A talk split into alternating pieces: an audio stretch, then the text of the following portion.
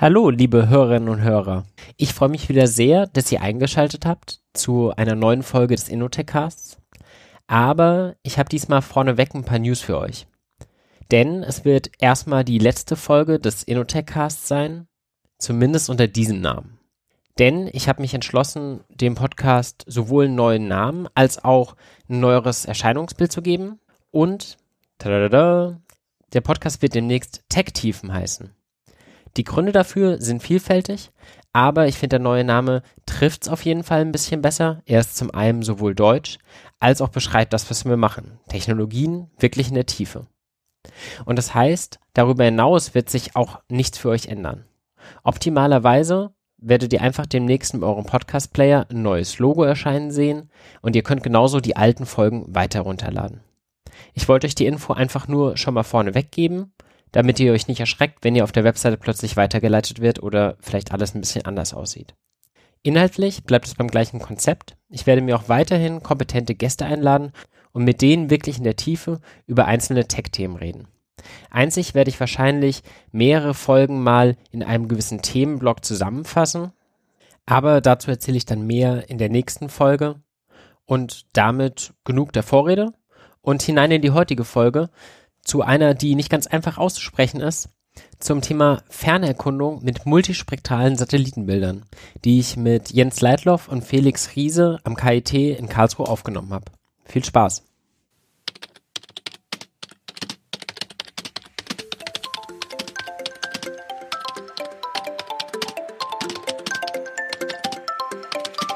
Der Innotech Cast. Innovative Technologien erklärt. Von Entwicklern für Entwickler. Von Frontend bis Backend, von Microcontroller bis Big Data. Persönlich, direkt und in die Tiefe gehend.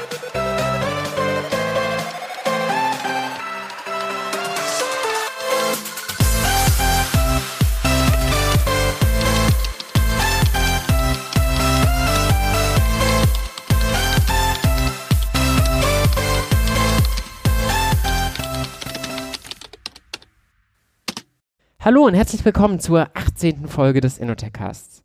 Heute weiß ich auch noch nicht so genau, um welches Thema es wirklich gehen wird und wie ich die Folge nachher benennen werde. Denn heute finde ich vor allem den Use Case sehr spannend, den wir vor uns haben. Es soll irgendwie gehen um multispektrale Bilddaten und wie man da mit maschinellen Lernverfahren irgendwie drauf arbeiten kann.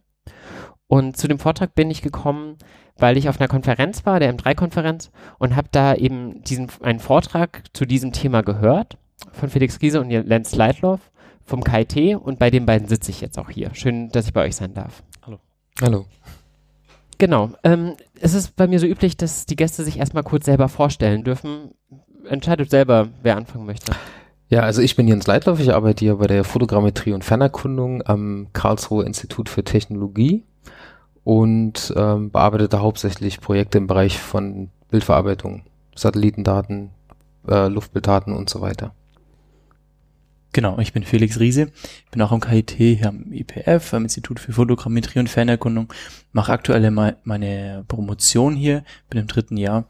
Und äh, da geht es auch darum, aus Multi- und Hyperspektraldaten Dinge zu erkennen, die wir ähm, so mit dem bloßen Auge nicht analysieren können, Bodeneigenschaften äh, und so weiter. Darüber werden wir sicherlich später im Detail noch drüber reden. Ja, sicherlich. Der Institutsname Fotogrammetrie und Fernerkundung war mir jetzt überhaupt nicht geläufig, ähm, wahrscheinlich den wenigsten Hörern auch. Was versteht man denn unter Fotogrammetrie? Also Fotogrammetrie ist eigentlich Messen aus Bildern. Also wir sind angegliedert am Geodätischen Institut, also die Vermessungs, das Vermessungsingenieurwesen und äh, ja, bei der Fotogrammetrie geht es darum, dass man halt Luftbildaufnahmen macht oder terrestrische Aufnahmen. Dann orientiert man diese Aufnahmen, so dass man letztendlich darin metrisch messen kann tatsächlich oder digitale Oberflächenmodelle erstellen kann und so weiter. Das heißt Fotogrammetrie, messen aus Bildern. Einfach wie, gesagt. Wie wichtig ist da eben so die Messtechnik, der Verarbeitungsteil und wie wichtig ist das Inhaltliche? Wenn ihr sagt, das Ganze ist angegliedert an das Geodätische Institut. Genau. Geodäsie ist was? Vermessungswesen hieß das früher, ganz einfach gesagt, genau. Das ist äh, alles, was mit äh, der Vermessung der Erde zu tun hat. Also die Geodäsie umfasst äh, Erdschwerefeldmessungen, äh, dazu gehören aber auch äh, Geoinformationssysteme, ähm, ja, wie gesagt, unser Bereich mit der Fotogrammetrie und natürlich auch diese ganz klassische Vermessung, die man so kennt beim Straßenbau oder hochgenauer Tunnelbau, diese ganzen Sachen. Da, das ist äh, alles, was das äh, Geodätische Institut abdeckt. Also mehr oder weniger ein Fach, was mit allen möglichen Ingenieurswissenschaften dann zusammenhängt, irgendwo mit Bauingenieurswesen. Genau, wir sind ja sogar an der Fakultät für Bauingenieurwesen. Ähm, und das ist schon relativ interdisziplinär. Man sieht das schon daran, dass unsere Absolventen Einige gehen zum Amt, zu diesen klassischen Vermessungsämtern, allerdings äh, viele gehen auch äh, in die Industrie, Automobilzulieferungsindustrie, weil Messprozesse finden ja im Endeffekt überall statt. Und von daher sind die ganz gut aufgestellt bei uns. Es ist sehr, ein sehr interdisziplinäres Ingenieursfach, muss man sagen. Sehr mathematisch, aber ja. Ich habe ja selbst auch im KIT studiert und habe hier sehr häufig, wenn ich mit dem Fahrrad über den Campus gefahren bin, Leute stehen sehen, die ja, so auf so einem Dreibein so eine Art Kamera hatten und dann irgendwo anders so einen Stock und dann haben die da irgendwelche Übungen gemacht zum Messen. Sowas habt ihr auch früher gemacht? Äh, das sind wahrscheinlich sogar unsere Studenten und diese Kameras, das ist entweder halt ein Tachymeter, also ein Entfernungs- und Winkelmesser oder es ist halt ein Nivellement, also um Höhenunterschiede zu messen. Das werden sicherlich entweder direkt unsere Studenten sein oder auch äh, Bauingenieure oder äh, Architekten, die wir auch betreuen teilweise. Und wenn ihr sagt, eure Studenten, habt ihr selber hier auch studiert? Kommt ihr, habt ihr selber diesen Laufbahn durchgemacht oder was ist euer Hintergrund? Ich bin tatsächlich richtig Vermessungsingenieur, das steht bei mir so drauf, habe aber in Berlin studiert, mhm. bin dann nach München gegangen an die Technische Uni, habe dort promoviert, habe danach am Deutschen Luft- und Raumfahrtzentrum gearbeitet, dadurch bin ich halt sehr stark in diese ganze Fernerkundungsschiene halt reingekommen und bin jetzt seit ähm, acht Jahren am KIT und arbeite hier halt vor allem als Projektproxy, kann man so sagen. Genau. Mein Hintergrund ist komplett anders. Ich habe am KIT Physik studiert, habe meine Masterarbeit in der experimentellen Teilchenphysik gemacht und die Connection hier ans Institut ist, dass wir auch sehr, sehr viel mit Daten gearbeitet haben, eben Datenanalyse, maschinelles Lernen. Nur ist das hier am Institut sehr, sehr angewandt und eben auf andere Daten bezogen, aus Daten, auf Daten aus, äh, aus Satelliten, aus Bildern, aus anderen Messgeräten. Und äh, so bin ich eben nun für die Promotion hier gelandet. Ja, kommt mir sehr bekannt vor. Viele meiner Kollegen, die Data Scientisten sind, kommen tatsächlich auch aus der Physik, haben da eben einen Doktor gemacht. Jetzt werden es mehr und mehr Leute, die auch wirklich irgendwie Data Science oder irgendwas mit Deep Learning oder sowas studiert haben, weil es jetzt die Studiengänge dazu gibt, aber die gab es halt früher nicht und dementsprechend kamen die Leute dann aus der praktischen Anwendung und die waren halt vor allem in der Physik irgendwie vertreten. Wir haben jetzt allerdings am Institut sogar auch die erste Doktorandin, die fertig geworden ist, die jetzt auch in den Data Science Bereich geht. Aber ich denke mal, das wird in den nächsten Jahren noch mehr werden, dann sogar. Ja, klar, aber da liegt die Verschneidung natürlich nahe. Man hat irgendwie, ja, man hat Daten, Bilddaten geschossen von Satelliten aus dem Weltall und damit macht die jetzt hier irgendwelche Verfahren, richtig? Ähm, genau, also die Daten, die schießen wir natürlich nicht selber, aber ähm, wir nehmen halt die ganz normal verfügbaren Daten. Wir kriegen auch teilweise Luftbilddaten, damit arbeite ich halt vor allem. Ansonsten war es früher so, dass viele terrestrische Aufnahmen gemacht worden sind. Damit wurden dann so Archit alte Architekturen dokumentiert. Ähm, sowas wurde halt auch gemacht. Was, was ist genau eine terrestrische Aufnahme? Sorry. Ach so, das ist halt eine Kamera, dass man einfach ein Gebäude fotografiert von verschiedenen Seiten und damit kann man dann halt zum Beispiel ein 3D-Modell von dem Gebäude erzeugen. Das heißt, man macht Fotos von allen Positionen und tut dazu irgendwie die Kamerapositionierung irgendwie notieren, wie viel Meter Abstand hatte man, welchen Winkel hatte man und darüber kann man dann 3D-Modelle rekonstruieren oder? So würde man es nicht machen. Normalerweise macht man das über Passpunkte, die man in das Bild reinsetzt. Das heißt, man fotografiert ähm, Punkte, also Messmarken einfach, die sind in dem Bild mit drauf. Diese Messmarken, die kann man dann mit einem Tachymeter zum Beispiel einmessen, also mit einem Messgerät und wenn man dann die Position in dem Bild hat und die Position in der realen Welt, kann man dann durch einen räumlichen Rückwärtsschnitt die Position der Kamera bestimmen. So rum läuft das ab, weil direkt messen, in welchem Winkel die Kamera stand, das ist eigentlich normalerweise nicht wirklich möglich. Könnte man da, also gerade im Zug mit, mit Auto von autonomen Fahrten hört man jetzt immer häufiger LiDAR-Scanner. Machen die was ähnliches vom Prinzip her? Weil da stelle ich es mir auch so vor, da hat man ja auch irgendwie so eine Punktwolke, die erstellt wird anhand von der Entfernungsmessung von so einem Laser, der rumschießt? Das ist tatsächlich dann nicht der räumliche Rückwärtsschnitt, das ist ein Vorwärtsschnitt. Da geht man davon aus, dass man die Position von diesem Scanner kennt. Und dieser Scanner, der misst ja die Entfernung und den Winkel, in dem das aufgenommen wird und kann damit dann halt Punkte direkt aufnehmen, 3D-Punkte. Das ist also eigentlich genau der andere, der andere Weg, als wenn man jetzt eine Kamera positionieren würde. Bei uns wird das dann auch so im Endeffekt so gemacht, wenn man die Position der Kamera hat, kann man dann über die Bildpunkte aus mehreren Standpunkten, wenn man die hat, äh, kann man halt die 3D-Koordinate ausmessen. LIDAR ist natürlich ein direktes Verfahren, wo halt aktiv die Entfernung und der Winkel halt gemessen wird. Gibt's übrigens auch Flugzeuggetragen, wird auch sehr, sehr viel gemacht. Also Flugzeuggetragenes LIDAR ähm, ist auch sehr weit verbreitet. Waren sogar in letzt, letztes Jahr war ein relativ großer Artikel, wo im Dschungel in Südamerika ähm, alte Maya-Strukturen gefunden worden sind, die vorher überhaupt nicht sichtbar waren, wo nicht bekannt war, dass dort Siedlungen waren mitten im Urwald. Ich glaube, in Belize war das. Okay, und aus welcher Entfernung kann man sowas machen? Ist, fällt das dann auch schon in euer Gebiet von Fernerkundung oder? Flugzeug getragen jetzt? Ja. Ja, na klar. Das Ja. ist so normale Aufnahmehöhe von anderthalb Kilometern, denke ich mal, zwei Kilometer. Es kommt halt immer darauf an, wie groß die Punktdichte sein soll, die man im Endeffekt haben will. Also wie viele Punkte pro Quadratmeter auf dem Boden man halt äh, erfassen will und dementsprechend genau ist dann natürlich auch das Oberflächenmodell, was man daraus erhält. Sehr gut. Dann plaudert doch mal ein bisschen aus dem Nähkästchen. Was sind denn so die Projekte, an denen ihr hier am Institut gerade arbeitet? Genau, also ich fange einfach mal mit direkt mit meinem Projekt an, auf das ich angestellt bin, an dem ich arbeite. Das nennt sich Trust. Ähm, es ist ein Projekt vom BMBF gefördert, also von der Bundesregierung. Und da geht es darum, dass wir in, ähm, in Wassermangelregionen, wie zum Beispiel der Hauptstadt aus in Peru, also Lima, wie wir dort Konzepte für Trinkwasser entwickeln. Und das äh, IPF hilft dort, das Monitoring von Flusseinzugsgebieten aufzubauen. Also wir wollen mit Satelliten und auch mit Drohnen wollen wir ähm, das Gebiet monitoren und gewisse Parameter eben herauslesen aus diesen Bildern. Beispielsweise wollen wir Bodeneigenschaften wie Bodenfeuchte, Bodenart, aber auch Wasserqualität äh, und den, die Vegetation, also die Landwirtschaft irgendwie erkennen in den Bildern. Und das möglichst großflächig und großflächig heißt immer automatisiert. Das heißt also, wir brauchen da maschinelle Lernverfahren, wir müssen irgendwie schlau mit unseren großen Datenmengen umgehen äh, und auch tatsächlich auch vor Ort dann äh, selber Bilder aufnehmen. Also wir waren da jetzt mit, mit der Drohne vor Ort. Genau, dann gibt es ähm, ein, ein zweites Projekt, das nennt sich Aquavit, wo es darum geht, Wasserqualität äh, von der Drohne, vom Satellit oder auch vom Handmessgerät auszumessen. Was natürlich total spannend ist, dann braucht nicht jemand mit einem teuren Messgerät zu den Badeseen oder ans Meer fahren, um an verschiedenen Stellen die Qualität zu messen und äh, Aussagen darüber zu treffen, ob man da jetzt baden kann oder nicht, sondern man kann das von daheim aus machen, äh, automatisiert in Echtzeit.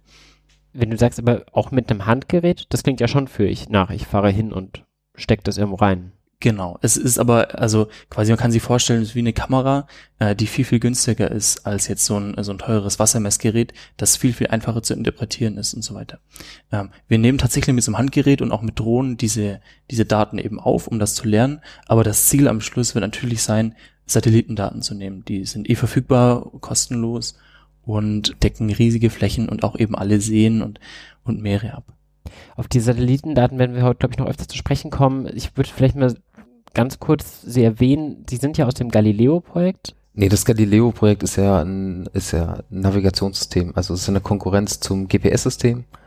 Und äh, das hat eigentlich nicht wirklich was damit zu tun. Das wir halt haben, ist das Copernicus-Programm. Dann hatte ich das komplett falsch im Kopf, weil es einfach das präsentere in den Medien ist. Genau, das ist natürlich ein riesen EU-Projekt, dass die EU halt ihr eigenes Navigationssatellitensystem halt aufbaut, falls GPS mal ausfällt, äh, beabsichtigt oder unbeabsichtigt.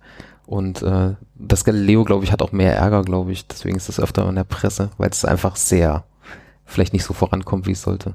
Aber das Copernicus-Projekt sind dann einfach auch Satelliten, aber ganz andere, die auch wahrscheinlich auf einer viel niedrigeren Umlaufbahn schweben, oder? Ja, natürlich. Also ähm, die die die äh, die Galileo-Satelliten, die sind ja soweit ich weiß in einer Entfernung von ungefähr 35.000 Kilometern.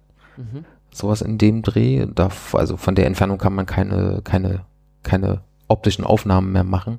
Die genaue Höhe, muss ich ganz ehrlich sagen, kenne ich jetzt auch nicht so genau. Ähm, ja, das weiß ich jetzt nicht, äh, muss ich ganz ehrlich sagen. Aber zu dem Copernicus-Programm gehören relativ viele. Da gehören halt die Sentinel-Satelliten dazu. ähm, EUMETSAT und äh, einige andere auch, also spezielle Wettersatelliten auch. Das ist also ein ganzes Raumfahrtprogramm, wo mehrere Satelliten mit drinne sind. Und wir speziell arbeiten mit den Sentinel-Daten. Und zwar speziell Sentinel 2, das sind optische Daten. Sentinel 1 wären jetzt Radardaten zum Beispiel. Okay, ähm, die werden von den Sentinel-Satelliten, hast du gerade gesagt, aufgenommen. Ja, wie, wie viel genau. gibt's davon? So ganz grob sind das Ich glaube fünf, soweit ich weiß. Im Moment sind sie gerade dran, den ähm, Sentinel 3 hochzuschießen, soweit ich das weiß. Dann kommt nächstes Jahr, nee, übernächstes Jahr Sentinel 4 und dann sind 5 und 6 in der Pipeline. Und das, die hängen aber jeweils, also es sind immer ein Programm, die aus mehreren Satelliten bestehen. Beispielsweise Sentinel 2 besteht aus zwei ähm, Satelliten, die sich gegenseitig ergänzen eben. Und die nehmen dann alle Bilder auf und Ziel ist wahrscheinlich schon, die danach nach alle zusammenzuschalten, dass man möglichst häufig irgendwie ein Foto machen kann. Genau. Für jedes Großprojekt oder Satellitenprojekt werden die eben diese Daten zusammengeschalten. Beispielsweise für Sentinel 2 bekommt man so ungefähr alle fünf Tage der, von der ganzen Welt ähm, eine komplette Aufnahme. Alle fünf Tage, okay. Das heißt, wie oft dreht sich so ein Satellit dann in der Zeit? Also der muss ja quasi auf allen Seiten mal vorbeikommen. Hm. Also normalerweise die Satelliten fliegen halt immer sonnensynchron. Das heißt, die versuchen halt immer zur Mittagszeit das aufzunehmen.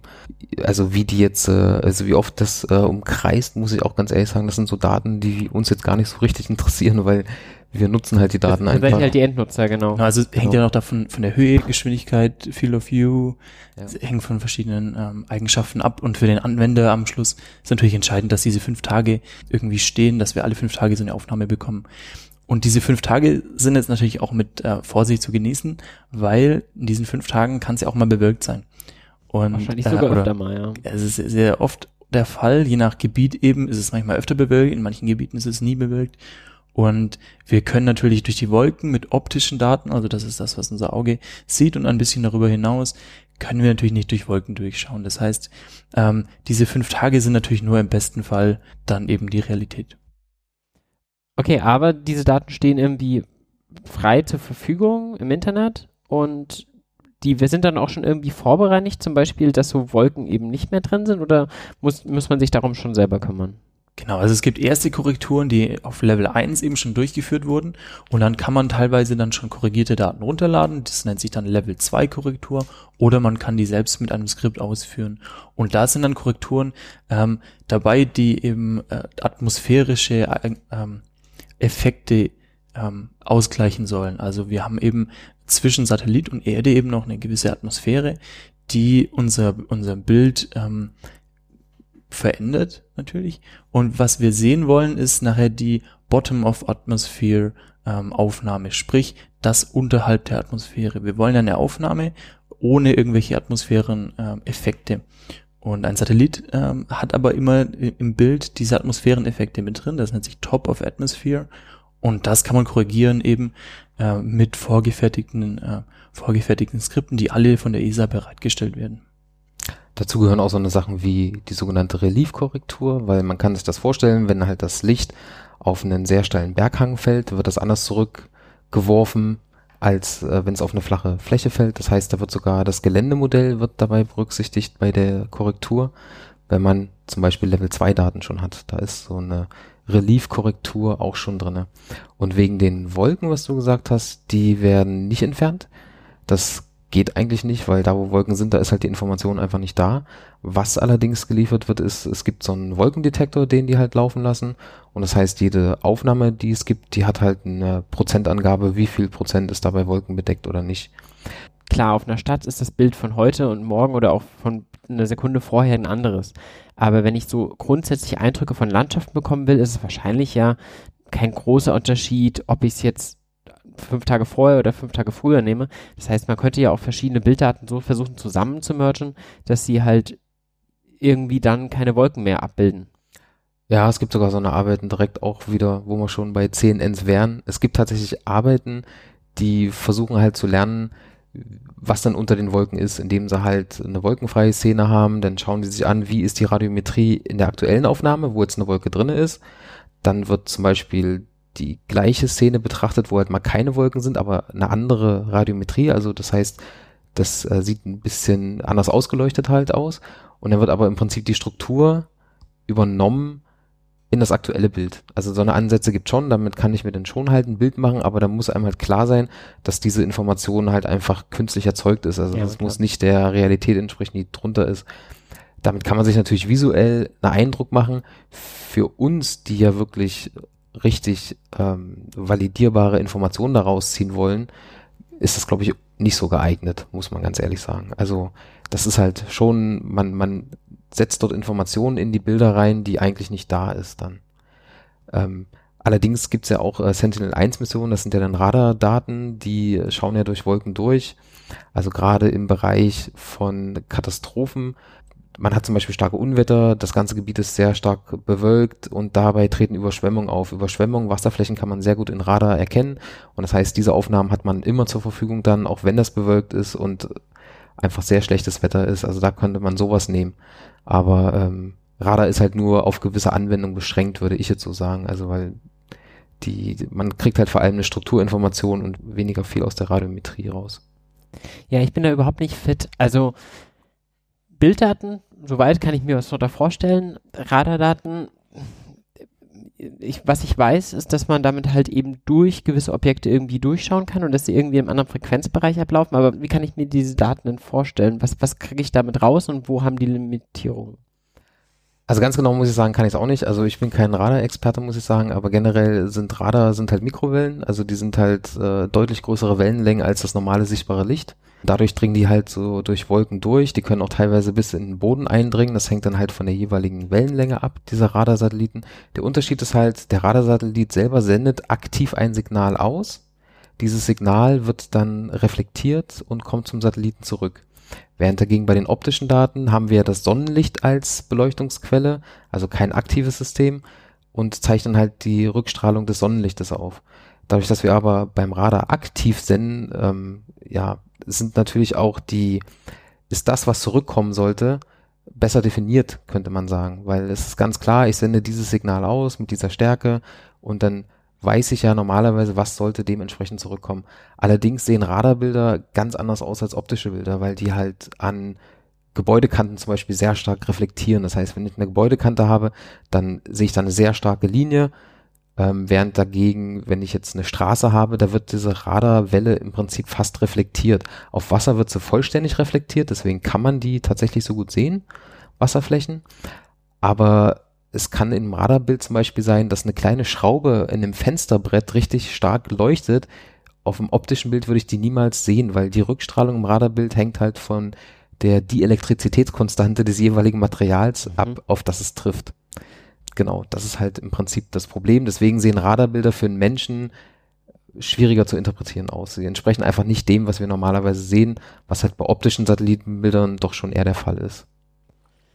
Okay, und das sind die beiden wesentlichen Datentypen, die wir dann zurückbekommen. Entweder bekommen wir irgendwie optische Daten vom Copernicus-Projekt oder wir bekommen halt eben diese Radardaten, die wir uns laden, können. Genau, aber daneben gibt's ja zum Beispiel auch sowas noch wie Eumetsat, das sind reine Wetterdaten. Also was die jetzt genau zurückliefern, muss ich ganz ehrlich sagen, weiß ich auch nicht so genau. Also es gibt, glaube ich, weiß es gar nicht so richtig. Also Wolkenbedeckung, denke ich mal, so diese normalen Satellitenaufnahmen, die man so in den Wettervorschauen halt sieht.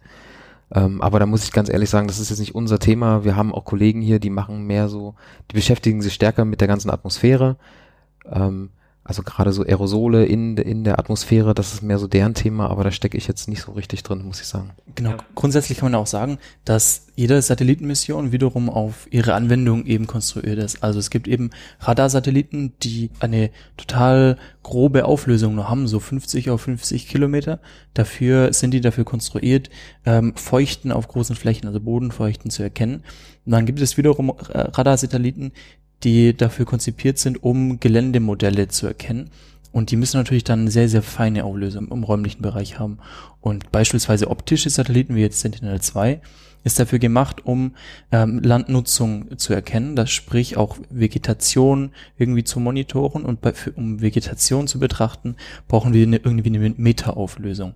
Also da brauchen wir keine Zentimeter, aber Kilometer ist schon zu viel. Das heißt, ähm, es gibt so gewisse Trade-offs eben nach diesen diese Sensoren eben ausgewählt und konzipiert werden.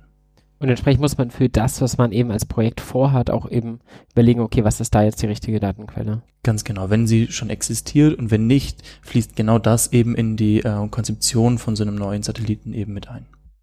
Okay, jetzt habe ich euch vorher mit meiner Frage zu den Satelliten ganz voll abgehalten, von den Projekten zu erzählen. Also ihr habt berichtet von den beiden, die, ähm, wo ihr versucht eben Wasser mit Wasser zu arbeiten, einmal Wasserquellen zu identifizieren, einmal die Wasserqualität zu beurteilen. Geht es häufig um Wasser? Gibt es da einen Grund für oder? Also grundsätzlich äh, schauen wir am Institut sehr, dass ähm, es nachhaltige Themen sind, oft auch Umweltthemen. Und ähm, da fallen eben solche Themen wie jetzt äh, Böden, Wasserquellen, äh, Wasserqualität fallen einfach perfekt ins Muster. Wir haben aber noch weitere Projekte, die zum Beispiel auch um äh, Infrastruktur handeln, also Infrastruktur im Sinne von Straßennetzen, ähm, Brücken, äh, also sag ich mal, ähm, Zustandserfassung von Brücken, ähm, Schäden zu erkennen frühzeitig, um ähm, Probleme frühzeitig vor Katastrophen zu erkennen, die äh, Straßeninfrastruktur betreffen könnte. Angenommen, eine Tsunami trifft auf eine Küste, und kann dann auch Straßeninfrastruktur beschädigen, was die Flucht aus dem Gebiet, aber auch die, den Zugang für Rettungskräfte in das Gebiet wiederum ähm, beeinflusst. Und auch das betrachten wir hier mit Projekten äh, am IPF. Genau. Und ich habe jetzt mal speziell ein Projekt, das ist äh, relativ anwendungsnah. Das wird in Zusammenarbeit mit, mit dem Landesamt für Vermessung und Geobasisinformationen Rheinland-Pfalz gemacht. Da geht es darum, dass es gibt ja amtliche äh, Geoinformationssysteme und die werden, müssen im Prinzip immer aktuell gehalten werden. Dafür befliegt das Land alle zwei Jahre die gesamte Landesfläche. Das macht übrigens jedes Bundesland. Ähm, das heißt, sie nehmen Luftbilder auf mit einer Auflösung von ungefähr 20 Zentimetern und dann war es früher immer so, dass es dort äh, Menschen, also Bearbeiter gab, die haben diese ganzen Luftbilder durchgeschaut, haben sich daneben die Karte gelegt und haben halt geschaut, hat sich jetzt im Vergleich von der Karte zu dem Luftbild irgendwas geändert, was natürlich wahnsinnig äh, aufwendig ist. Und solche Prozesse wollen die inzwischen automatisieren. Und da haben wir jetzt zum Beispiel das Projekt, in dem ich hauptsächlich arbeite. Da geht es halt um die automatische Erkennung von Veränderungen in der Geotopographie, halt um solche Geoinformationssysteme äh, aktuell zu halten. Ja, abhängig von dem Projekt muss man ja dann überlegen, eben welche Daten nehme ich. Wir haben jetzt vorher eben gehört, von Satelliten gibt es irgendwie diese zwei verschiedenen Typen, einmal die Radardaten und einmal die optischen Daten. Welche benutzt ihr denn jetzt für eure Projekte? Mischt ihr die? Ähm, gibt es da noch weitere? Genau, also grundsätzlich kann man diese Daten natürlich mischen. Wir, also der Jens und ich, wir arbeiten vor allem mit optischen Daten. Sprich ähm, RGB, aber vor allem dann mit multispektralen Daten. Was sind multispektrale Daten? Also multispektral, ähm, multi heißt viele, spektral, also viele verschiedene ähm, Bereiche in einem physikalischen, physikalischen Lichtspektrum. Das bedeutet, also wenn wir jetzt mal von dem einfachsten ausgehen, wir Menschen sehen rot, grün, blau. Das sind drei spektrale Kanäle. Und ähm, darüber hinaus kann man aber noch weitere Kanäle die sich definieren, die sich definieren über die Position, also die Wellenlänge im physikalischen Spektrum und die Breite, die Bandbreite in diesem Spektrum. Und multispektrale Satelliten gehen dabei ins Infrarote, also befinden sich im sichtbaren Licht, in dem für Menschen sichtbaren Licht und im infraroten Bereich. Ähm, also sichtbare Daten und irgendwie Infrarotdaten. Wir haben jetzt irgendwie drei Kanäle vom Prinzip her, die wir verstehen können, eben aus denen sich die ganzen Farbspektrum zusammensetzt. Wie viel gibt es denn da? Ist das quantifizierbar? Ist das eine, eine feste Zahl, die man da sehen kann, theoretisch? Oder? Berechtigte Frage. Also grundsätzlich kann man das beliebig fein auflösen und die ähm, das Limit ist rein technisch bedingt, also rein am Sensor bedingt, wie gut wie ein Sensor bauen kann, der diese Kanäle voneinander trennen kann. Ähm, das heißt, da geht es um die äh, um die Bandbreite, um, um die Breite im, äh, im physikalischen Spektrum und um über die Trennbarkeit. Und ähm, da gibt es beispielsweise Bandbreiten von einem halben Nanometer. Das ist so das, was mit dem wir schon gearbeitet haben. Ähm, aber in den meisten Anwendungsfällen reicht es, wenn man da zwischen 20 und 100 Nanometern Bandbreiten ähm, arbeitet. Also 20 Nanometer Bandbreite, also für einen Kanal quasi. Wie viel kommt man dann so ungefähr, wenn man jetzt mit 100 Nanometer Bandbreite zum Beispiel arbeiten würde? Dann ergibt sich daraus wie viele Kanäle? Genau, also man könnte diese Bänder einfach in gleicher Größe nebeneinander bauen, Mhm. dann kommt man zwischen 10 und 50 Bändern. Man kann aber auch, und wie das jetzt bei vielen Satelliten gemacht wird, man kann sich überlegen, was ist das Ziel, was ist die Anwendung dieses Satellitens Mhm. und dann sich überlegen, wo sind die relevanten Bereiche im physikalischen Sch- Lichtspektrum? Was ist das, ähm, wo sich gewisse Klassen, die ich später betrachte, oder gewisse Eigenschaften im Boden oder im Wasser, wo sind diese Eigenschaften im Spektrum und in welchem Bereich und wie, wie großflächig muss ich diesen Bereich eben abdecken? Und gerade äh, im Be- im Beispiel von Sentinel-2, da arbeitet man mit 13 Bändern Mhm. und diese Bänder, die sind, haben alle unterschiedliche Größen, liegen zum Teil überlappend ähm, in diesem Spektrum mit unterschiedlichen Größen, um genau diese ähm, Unterschiede der unterschiedlichen ähm, Landnutzungsklassen oder Vegetationsklassen sichtbar zu machen. Okay, versuch mir das gerade vorzustellen. Also wenn ich jetzt hier im Raum rumschaue, dann sehe ich jetzt hier verschiedenstes, eine weiße Wand, verschiedene bunte Bilder, irgendwie ein paar Bücher.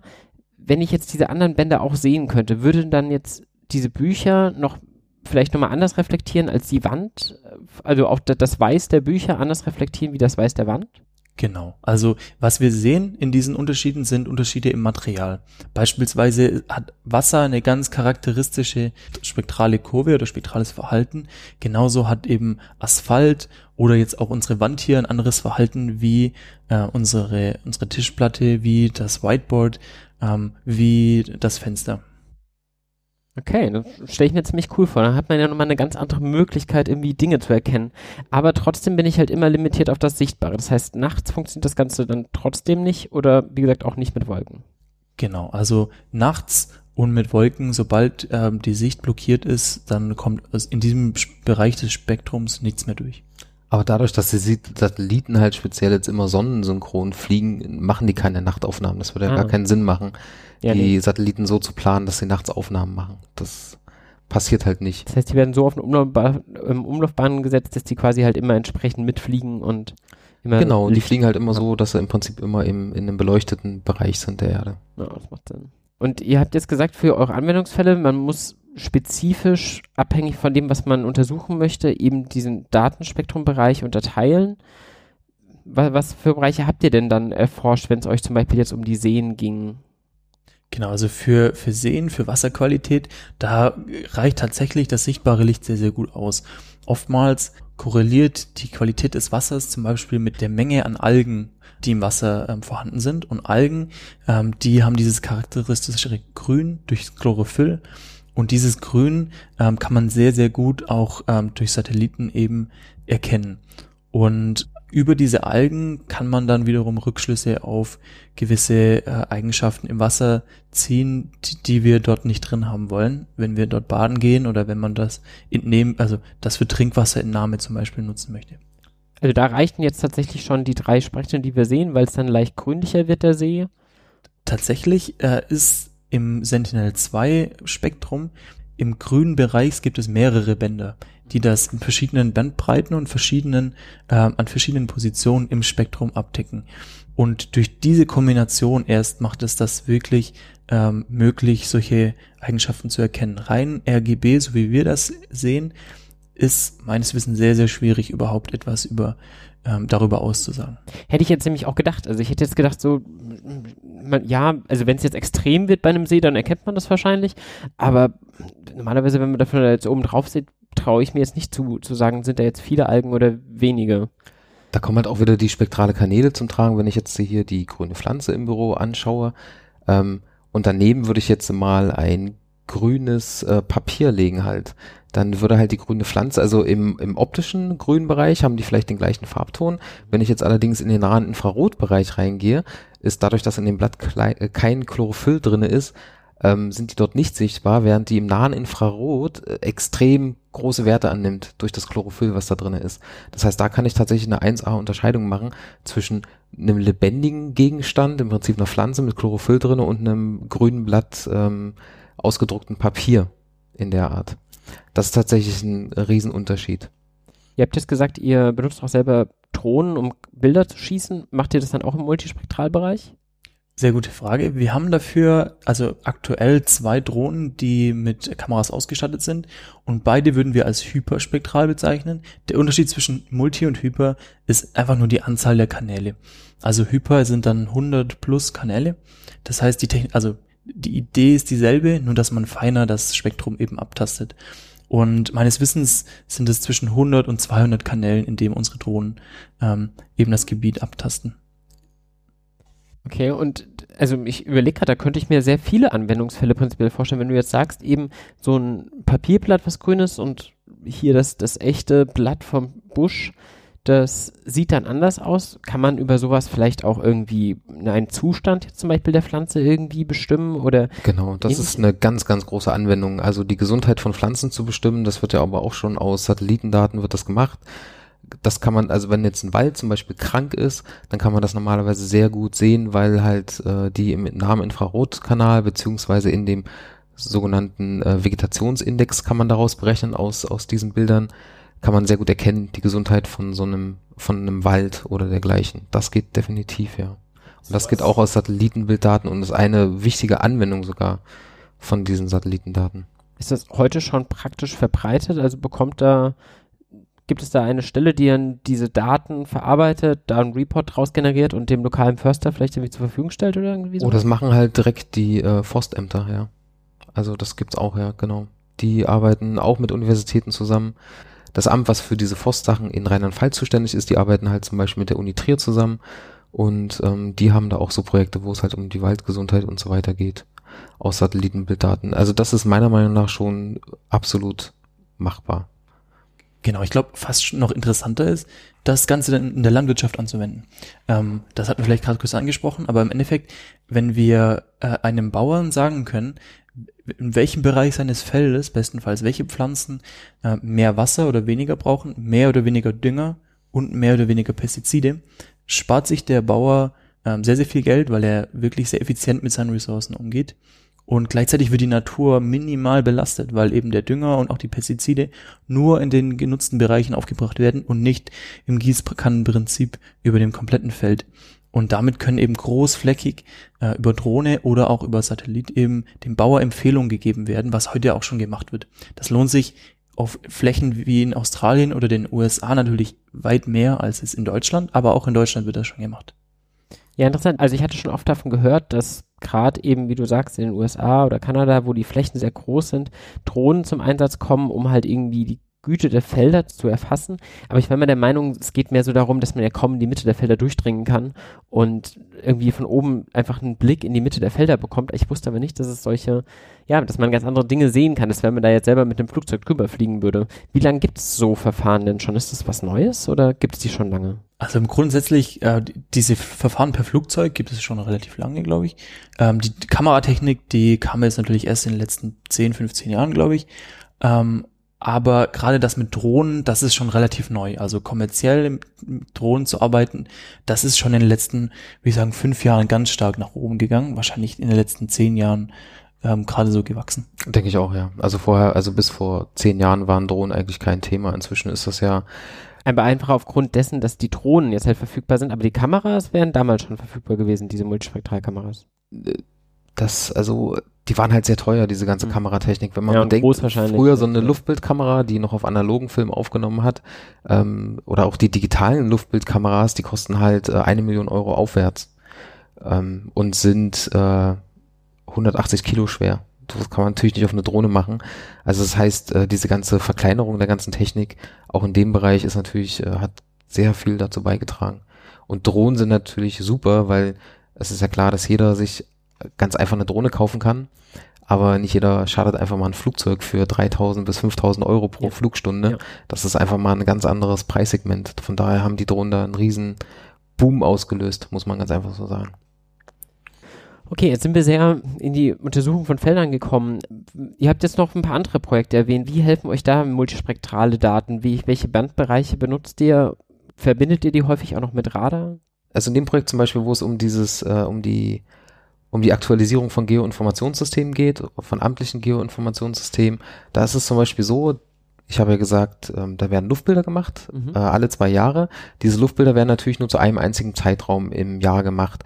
Und da kann man sich vorstellen, die wollen halt auch unterscheiden, was wird auf gewissen Ackerflächen angebaut werden. Sind dort Reben drauf, äh, ist dort Spargel drauf, sind da gewisse Getreidesorten drauf und so weiter. Wenn ich jetzt eine Befliegung im Frühjahr mache, normalerweise finden diese Befliegungen so im April, Mai statt, ähm, dann kann es sein, dass auf diesen Feldern einfach noch nichts drauf ist. Dann kann man diese Ackerflächen, die genutzt werden für ein gewisses Getreide, kann man nicht unterscheiden, unterscheiden von Brachland. Mhm. Es sind ja auch Flächen, die liegen geblieben werden müssen, äh, liegen gelassen werden müssen, wo man dann halt Subventionen von der EU und so weiter bekommt. Und in dem Fall helfen uns auch gerade diese Sentinel-Daten, weil das halt Zeitreihendaten sind. Der Plan ist es dann da im Prinzip zu sagen, man beobachtet so eine Ackerfläche ein ganzes Jahr, schaut sich an, wie verändert sich ähm, das Spektrum halt auf diesem Feld und kann daraus dann Rückschlüsse ziehen auf die Pflanzen, die da entsprechend wachsen. Dort nützen uns dann natürlich äh, die, diese multispektralen Daten auch besonders, weil die halt natürlich gerade im nahen Infrarotbereich viele Informationen liefern. Das heißt, man kann per se schon Pflanzen besser unterscheiden und durch den Umstand, dass wir auch noch Zeitreihen haben, das heißt auch noch sehen können, wie stark ist eine Veränderung, ähm, ist das natürlich noch besser möglich. Das heißt, in dem Fall, in diesem Projekt sind dann Satellitendaten eine Ergänzung zu den hochaufgelösten Luftbilddaten, die einfach mal eine ganz andere Auflösung auf dem Boden haben. Die haben halt 20 Zentimeter, die Satellitendaten haben im besten Fall eine 10 Meter Auflösung. Ähm, genau, da werden zum Beispiel die Satellitendaten verwendet und speziell auch multispektral. So, und jetzt hat man diese Daten auf einem großen Datenset. Jetzt könnte man da mit Sicherheit irgendwie ein Programm bauen, wo man an irgendwie eine Stelle des Fotos klicken kann und dann halt entsprechend die Farbwerte bekommt. Aber man möchte jetzt wahrscheinlich nicht von Hand irgendwie dieses Feld untersuchen und entsprechend muss man ja auch inhaltlich verstehen, was auf diesem Bild passiert. Also man Genau. muss verstehen, wo sind Ackerflächen, Genau. wo sind Stre Feldwege dazwischen, Ja. Bebauungslandschaften, was auch immer. Genau. Da haben wir ja den Vorteil, ähm, wir aktualisieren ja das amtliche Geoinformationssystem, von daher haben wir ja, wissen wir ja, was dort eigentlich sein sollte. Das ist natürlich fehlerbehaftet, weil es halt nicht ganz aktuell ist, aber der Großteil dieser Daten, diese Referenzdaten, die wir dann auch zum Training nutzen, ist halt aktuell. Ähm, und damit wissen wir jetzt genau, was dort eigentlich sein sollte. Du hast gesagt, ihr habt diese Geoinformationsdaten, was da sein sollte. Genau. Welche Daten sind das? Sind das Meldeämter-Daten oder also Nee, das sind, äh, das sind Daten vom Landesamt für Vermessung und Geoinformation. Das äh, nennt sich normalerweise tatsächliche Nutzung. Das sind so verschiedene Objektarten mit verschiedenen Objektattributen. Da heißt es dann zum Beispiel ähm, landwirtschaftlich genutzte Flächen und dann gibt es darunter Attributarten wie äh, Obst, Baumplantage, Weingarten, ähm, ja, äh, was Mais, ne Mais haben die jetzt speziell nicht drin, aber solche Pflanzenarten im Prinzip sind dort nochmal mit Attributwerten hinterlegt und das heißt, das haben wir landesweit jetzt in dem Fall für ganz Rheinland-Pfalz. Ähm, andere Bundesländer bieten genau diese Daten auch komplett kostenlos, kann sich jeder abrufen, wenn er will, ähm, an und damit kann man dann halt arbeiten. Aber man muss ja irgendwie diese Bilder aus der Luft mappen auf diese Informationen, die man theoretisch hat auf einer Karte. Also ich glaube, das Problem kennt jeder, dass er von seinem Heimatort, ich komme aus Bad Vilbel, nähe dem Frankfurter Flughafen, ich kenne genau die Karte von Frankfurt und Bad Vilbel, wie es eigentlich aussehen sollte. Und wenn ich dann mit einem Flieger starte, dann bin ich doch immer am Rätseln, welcher Ort ist das jetzt eigentlich nochmal, den ich dort sehe, weil man irgendwie eine andere Perspektive hat und dann fällt es schwer, irgendwie zu sagen, okay, was, was entspricht dieser Ort denn jetzt auf einer Karte? Das müsst ihr ja auch irgendwie hinbekommen. Also in diesen Karten sind ja tatsächlich, ist ja jedes einzelne Haus eingezeichnet und das ist ja alles mit geografischen Koordinaten hinterlegt und wie wir am Anfang von dem ganzen Gespräch schon gesagt haben, die Fotogrammetrie beschäftigt sich ja damit, Bilder so umzuprojizieren, dass man daran messen kann. Das heißt, diese Luftbilder, die sind natürlich georeferenziert, das heißt, wir wissen genau die Eckkoordinaten von dem Bild und können genau sagen, welche Auflösung hat das und von daher hat jedes einzelne Pixel hat dort eine geografische Koordinate. In dem Geoinformationssystem sind natürlich auch geografische Koordinaten hinterlegt.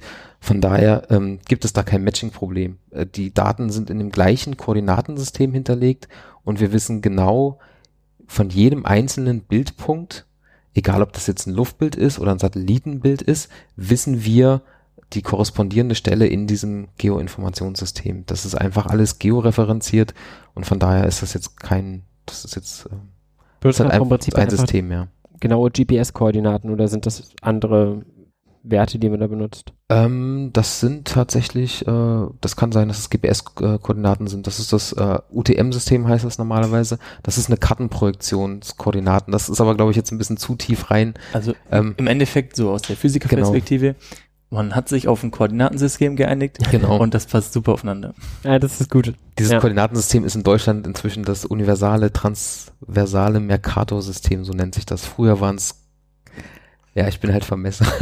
ähm, genau, ich musste sowas aber auch mal in meiner Masterarbeit tatsächlich mich mit PostGIS und den Geoinformationssystemen auseinandersetzen und da gibt es schon einige Standards. Aber es gibt, es gibt äh, unendlich viele Koordinatensysteme. Früher war das halt immer so, dass jedes einzelne Land sein eigenes Koordinatensystem hat. Das liegt einfach darin, weil ich ja immer, wenn ich eine Kartenprojektion habe, muss ich ja, die Erde ist eine Kugel auf eine Karte ablegen und dann suche ich mir mein Koordinatensystem so aus, dass das im Prinzip möglichst verzerrungsfrei halt auf eine 2D-Fläche abzubilden ist. Darum geht es halt. So, jetzt klingt das für mich, als hätte man eigentlich alles, was man braucht. Man hat irgendwie multispektrale Aufnahmen, man hat die georeferenziert, man kann genau sagen, welche Wert dieses multispektralen Farbspektrums quasi dieser Fläche hier zugeordnet ist. Jetzt weiß ich aber, dass ihr auch relativ viel CNNs einsetzt, um nochmal andere Strukturen aus den Daten rausholen. Wofür braucht ihr die überhaupt? Eigentlich holen wir keine anderen Strukturen raus, weil genau das, was dieses CNN, also dieses Convolutional Neural Network macht, ist ja folgendes. Ich gebe ihm vorne die Multispektraldaten oder ähm, die normalen RGB-Daten, wenn ich jetzt Luftbilddaten habe, gebe ich vorne rein. Dann habe ich eine gewisse Architektur, die dahinter kommt, dieses äh, neuronale Netz halt. Und am Ende sage ich ihm, gebe ich ihm die Karte raus und sage ihm, bilde mir diese Bilder auf diese Karte, also auf meine Referenzdaten ab. Das ist ja genau die Aufgabe, die das 10N macht. Das heißt, wenn ich dann später damit arbeite, ist es so, ich gebe ihm Satellitendaten rein in das Netz und kriege eine Karte heraus. Das ist tatsächlich das, was die CNNs macht. Das Entscheidende hier ist, dass wir davon ausgehen, dass diese Karte zu einem gewissen Zeitpunkt die Wahrheit bedeutet und wir das dann oder der Jens das mit äh, neuen Satellitendaten eben updaten möchte, diese Karte. Und du lernst ja nicht nur aus dem Jahr, aus dem du diese Karte hast, die Daten, sondern du wendest es ja dann auch an später, oder? Genau. Das eine ist halt immer die Lernphase bei solchen Machine Learning Verfahren, das andere ist dann halt später die Anwendungsphase, also die Klassifikationsphase. Aber die Aufgabe des Netzes ist tatsächlich, ich habe halt optische Daten und will daraus eine Karte, also sprich so ein Geoinformationssystem später haben das, das leisten halt diese CNNs. Okay, also ähm, ich würde dann gerne mal ein bisschen tiefer darauf eingehen. Da wäre vielleicht einmal ganz kurz die Folge zu Computer Vision referenziert, falls euch jetzt CNNs wirklich noch nicht sagen sollten und ihr die letzten fünf Jahre unter einem Baum geschlafen habt. Was mir dabei jetzt noch nicht ganz klar geworden ist bei den CNNs, ist normalerweise gibt es ja am Ende so eine Art Klassifikation. Man hat ein Bild und bekommt dafür nachher eine Aussage, zum Beispiel, was ist auf diesem Bild zu sehen, oder man bekommt mehrere Objekte detektiert oder so. Aber ihr bekommt wiederum ein Bild raus. Wie, wie passt das zusammen? Genau, also früher war das halt so, dass man halt einfach ein Bild reingesteckt hat, das waren relativ kleine Sachen, 200 mal 200 Pixel, dort war ein Hund abgebildet und dann konnte mir das Netz sagen, sogar welche Hundeart es ist. Was wir jetzt machen, ist letztendlich äh, ähnlich, bloß dass wir halt nicht sagen, wir stecken halt auch einen Bildausschnitt rein, wir wollen aber nicht sagen, dieses Bild, dieser Bildausschnitt zeigt uns einen Acker, sondern was wir machen ist, dass ähm, wir jedem einzelnen Bildpunkt von dem Bild, was wir reingesteckt haben, eine Klasse zugewiesen wird. Und das heißt, wir kriegen letztendlich ähm, ein genauso großes Bild raus, wie wir reingesteckt haben. Wenn wir dort also einen 500 mal 500 Pixel großen Ausschnitt reinstecken, kriegen wir danach als, als Klassifikationsergebnis ein 500 mal 500 Pixel großes Bild heraus. Und dort drin hat jedes einzelne Pixel hat eine Klassenbezeichnung. Und das wäre dann im Prinzip so eine Art Karte. Das ist natürlich immer noch ein Rasterbild. Das heißt, das könnte man danach noch äh, vektorisieren, aber das ist letztendlich nur Nachbearbeitungsschritt. Das heißt eigentlich einfach, euer Output-Layer ist auch quasi 500 mal 500 mal die Anzahl der möglichen Kategorien, die ihr habt. Genau, wenn man es ganz genau betrachtet, ist es sogar genauso wie du gesagt hast, das ist 500 mal 500 mal Anzahl der Klassen und äh, jede einzelne von diesen Schichten dann äh, spiegelt die Wahrscheinlichkeit für die Klasse wieder. Aber das kann ich halt zusammenfassen, indem ich jetzt sage, gib mir nur die wahrscheinlichste aus und dann äh, habe ich halt nur einen einzigen Wert pro Pixel. Das Ganze nennt sich äh, Fully Convolutional Neural Network. Genau. Aber wenn man das jetzt wirklich trainieren möchte, dann braucht man ja erstmal ohne Ende Trainingsdaten. Und diese Trainingsdaten haben wir ja. Wir arbeiten ja nur mit den Daten von Rheinland-Pfalz. Wie gesagt, man kann die auch genauso gut von Nordrhein-Westfalen oder auch von Thüringen. Das sind alles Ämter, die die komplett kostenlos zur Verfügung stellen. Und äh, wir reden ja jetzt hier von ähm, äh, äh von einer Auflösung bei uns jetzt von 20 Zentimetern. Wenn man sich vorstellt, ganz Rheinland-Pfalz äh, in 20 Zentimeter Auflösung, das sind schon eine ganze Menge Bildpunkte, die wir da haben zum Lernen. Also genauer gesagt, wir haben immer Kacheln, die haben eine Größe von ungefähr ähm, 100 Millionen Pixeln und davon haben wir pro Jahrgang ungefähr 5.500. Das heißt, wir sind hier in einem Bereich drinne von Billionen von Pixeln, also von knapp 5 Billionen pro Jahr. Äh, und davon haben wir mehrere Jahrgänge. Also das ist wirklich Massen an Daten, die wir tatsächlich zum Lernen haben. Da kann man sich nicht beschweren. Und wie sind die entstanden? Also die mussten ja auch irgendwo quasi gelabelt werden, damit man da wusste, welche Klasse ist denn jetzt wirklich auf diesem Pixel, beziehungsweise halt auf dieser Geokoordinate. Ja gut, Deutschland ist natürlich sehr gut, was, was, was Dokumentation angeht. Also die Landesvermessungsämter, die haben schon immer Karten gehabt von den jeweiligen Flächen. Das ist ihre Aufgabe, dafür sind die da. Das heißt, wenn neue Häuser gebaut werden, dann werden neue Häuser eingemessen. Äh, Landwirte müssen sagen, wo liegen ihre Flächen, wie groß sind die, was ist da drauf. Also das ist ja in Deutschland sehr geregelt. In anderen Ländern ist das garantiert nicht so. Aber in Deutschland gibt es ja ein Katasterwesen, das ist ja ein historisch gewachsenes Gebilde, sodass Deutschland eigentlich schon immer extrem gut kartiert war. Und entsprechend nutzt ihr dann eben die Netze, die auf diesen sehr gut kategorisierten deutschen Daten eben basieren für Aufnahmen von anderen Ländern zum Beispiel. Oder das mache ich jetzt speziell nicht, nein. Und da muss man auch sagen, ähm, da bin ich mir auch nicht sicher, ob das gut übertragbar ist, weil einfach die, die ganze Topografie in Deutschland ist ja schon speziell. Das heißt, es wird immer noch gut funktionieren, wenn man das jetzt zum Beispiel auf Frankreich äh, oder Polen, Tschechei, mhm. also die ganzen umliegenden Länder anwendet. Das wird sicherlich gut gehen. Aber zum Beispiel auf das Testgebiet vom Felix nach Südamerika, wo eine ganz andere Geotopografie sind, ganz andere Pflanzen und so weiter, da möchte ich bezweifeln, dass das noch gut funktioniert. Okay, aber wenn man schon perfekte Daten hat, wofür braucht man dann? Ähm, also das ist, nee, nee, das ist, äh, das ist schwer zu sagen. Das hängt halt von der jeweiligen Klasse von ab. Also Spargelflächen zum Beispiel, die ändern sich relativ schnell. Das heißt, die sind irgendwann mal kartiert worden. Da wurde halt mal, der Bau, die Bauern haben halt mal gesagt, auf diesen Flächen hier bauen wir Spargel an. an. Das war dann vor drei, vier Jahren gewesen. Ähm, Spargel sieht man nur zu einer ganz gewissen Zeit, wenn da Folien drüber liegen, wenn diese Linienstrukturen da sind. Ähm, und wenn da mal ein Bearbeiter drauf geguckt hat, kann das sein, dass so eine Spargelfläche über zehn Jahre lang nicht aktualisiert worden ist und da schon lange gar kein Spargel mehr drauf ist. Das heißt, das hängt auch sehr von der jeweiligen Nutzungsart ab, wie genau das ist. Weinberge sind teilweise konstant, aber die werden ja auch nach zehn Jahren oder wie auch immer, irgendwann sind diese Weinstöcke halt nicht mehr, haben sie keinen Ertrag mehr, dann werden die wieder weggemacht. Ähm, es hängt immer sehr stark drauf an. Also bei Gebäuden zum Beispiel kann man sagen, das ist sehr genau, diese ganzen Sachen. Ähm, da theoretisch könnte man sagen, die muss man nicht unbedingt klassifizieren, aber die sind einfach mal sehr einfach zu klassifizieren, von daher wird's mitgemacht. Aber das äh, Kataster, das kennt jeder, der ein Haus baut, der muss das einmessen lassen. Das ist, das muss man nicht unbedingt aus Satellitenbilddaten machen. Aber gerade so diese landwirtschaftlich genutzten Flächen, ähm, die ändern sich einfach relativ schnell und da kommt man irgendwie nicht so richtig anscheinend hinterher, das immer aktuell zu halten.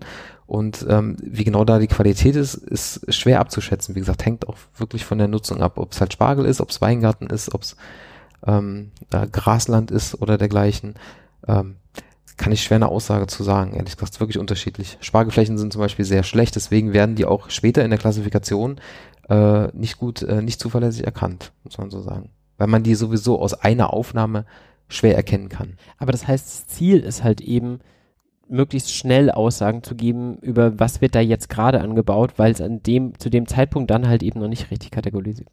Das ist bei dem Projekt nicht so. Bei dem Projekt geht es tatsächlich vor allem so, dass man halt innerhalb von einem Zwei-Jahres-Zyklus einfach das Geoinformationssystem updatet. Da geht es halt vor allem darum, hier wurden Waldflächen abgeholzt äh, und jetzt ist da halt Ackerbau, hier wurden Solaranlagen äh, auf eine Ackerfläche gemacht. Solche Sachen sollen da halt relativ schnell eingepflegt werden. Wenn man sagt, man will das direkt live haben, so Art äh, Echtzeitmäßig, dann bräuchte man natürlich Satellitenbilddaten für den Anwendungsfall von Precision Farming, dass man halt genau sagen kann, diese Pflanzen befinden sich gerade in dieser Wachstumsphase, also sollte man diese Art von Dünger draufbringen oder diese Art von Wasser draufbringen. Das ist jetzt in dem Projekt nicht unbedingt der, der interessante Punkt. Ähm, da geht es um eine Zwei-Jahres-Aktualisierung von diesem Geoinformationssystem, was einfach einige Fehler enthält, aber nicht so viele Fehler, dass sie als Trainingsdaten unbrauchbar sind. Aber warum benutzt man denn nicht die Satellitendaten? Die wären doch frei zur Verfügung. Warum macht man nochmal extra diese Überflüge? Ja, das ist eine ganz andere Auflösung. Die Satellitenbilddaten, äh, die haben drei verschiedene Auflösungsstufen, 10 Meter, 20 Meter und 60 Meter, soweit ich weiß. Je nachdem, welcher Kanal das halt ist. Die Luftbilddaten werden mit äh, 20 Zentimetern Auflösung geflogen. Das heißt, wenn ich jetzt eine Straße oder so weiter haben will, in einer 10 Meter Auflösung, ähm, dann kann man sich vorstellen, dass es nicht mal ein einziger Bildpunkt hat schon mehr als eine Straße drinne. Da habe ich dann schon Mischpixel, also ich kann eine Straße gar nicht unterscheiden. Dagegen bei einer 20 Zentimeter Auflösung kann ich tatsächlich die Straßenränder genauer erkennen. Ja. Also das ist einfach eine geometrisch, eine Frage der geometrischen Auflösung und der geforderten geometrischen Genauigkeit. Okay. Wie viel tunst du selber an den neuronalen Netzen und wie viel nimmst du einfach irgendwie eine fertige Architektur? Trainierst du die von Anfang oder? Ähm, ich habe immer angefangen und habe mir eine fertige Architektur genommen, verschiedene Architekturen, also VGG ist ja so eine bekannte oder ResNet oder DenseNet. Äh, die nehme ich erstmal, teste, wie gut die funktionieren, dann schaue ich mir die im Detail an. Bei, bei ResNet habe ich dann zum Beispiel noch mehr Zwischenstufen bei dem Upsampling halt eingeführt, weil ich der Meinung war, das bringt noch ein bisschen bessere Genauigkeit. Ähm, und dann werden die halt komplett trainiert. Ähm, oft nehme ich so fertige Gewichte halt schon, allerdings sind die oft schlecht anpassbar, weil fertige Gewichte kriegt man in der Regel nur für RGB-Bilder. Das ist das Standardmäßige. Ich arbeite hier mit RGB, diesem äh, Vegetationsindex, den ich mir ausrechne, und noch ähm, der Geländehöhe ist auch ein wichtiges Merkmal bei mir. Das heißt, du hast einfach nochmal nicht eine dreidimensionale quasi Eingabe Bildmatrix, mhm. sondern halt quasi eine fünfdimensionale. Richtig, ja. Genau, ich habe eine fünfdimensionale und dafür gibt es halt selten Gewichte. Von daher ist Transfer Learning schwer anwendbar. Man kann die versuchen, so ein bisschen reinzubringen. Ich habe da auch oft schon Tests damit gemacht, muss aber ganz ehrlich sagen, dass das oft nicht viel bringt. Diese Netze, die die erreichen am Anfang schneller ein gewisses Minimum. Allerdings nach einer gewissen Anzahl an Iterationen ist da kein Unterschied mehr zwischen dem Transfer Learning und dem kompletten Neulernen. Das ist in dem Fall der Daten einfach halt so. Ähm, bei anderen Bildern ist natürlich Transfer Learning sehr hilfreich, aber ja, da müsste man vielleicht nochmal kurz auf Transfer Learning eingehen. Das gab es damals, beziehungsweise war damals noch nicht so verbreitet, als wir damals die Computer Vision Folge aufgezeichnet haben.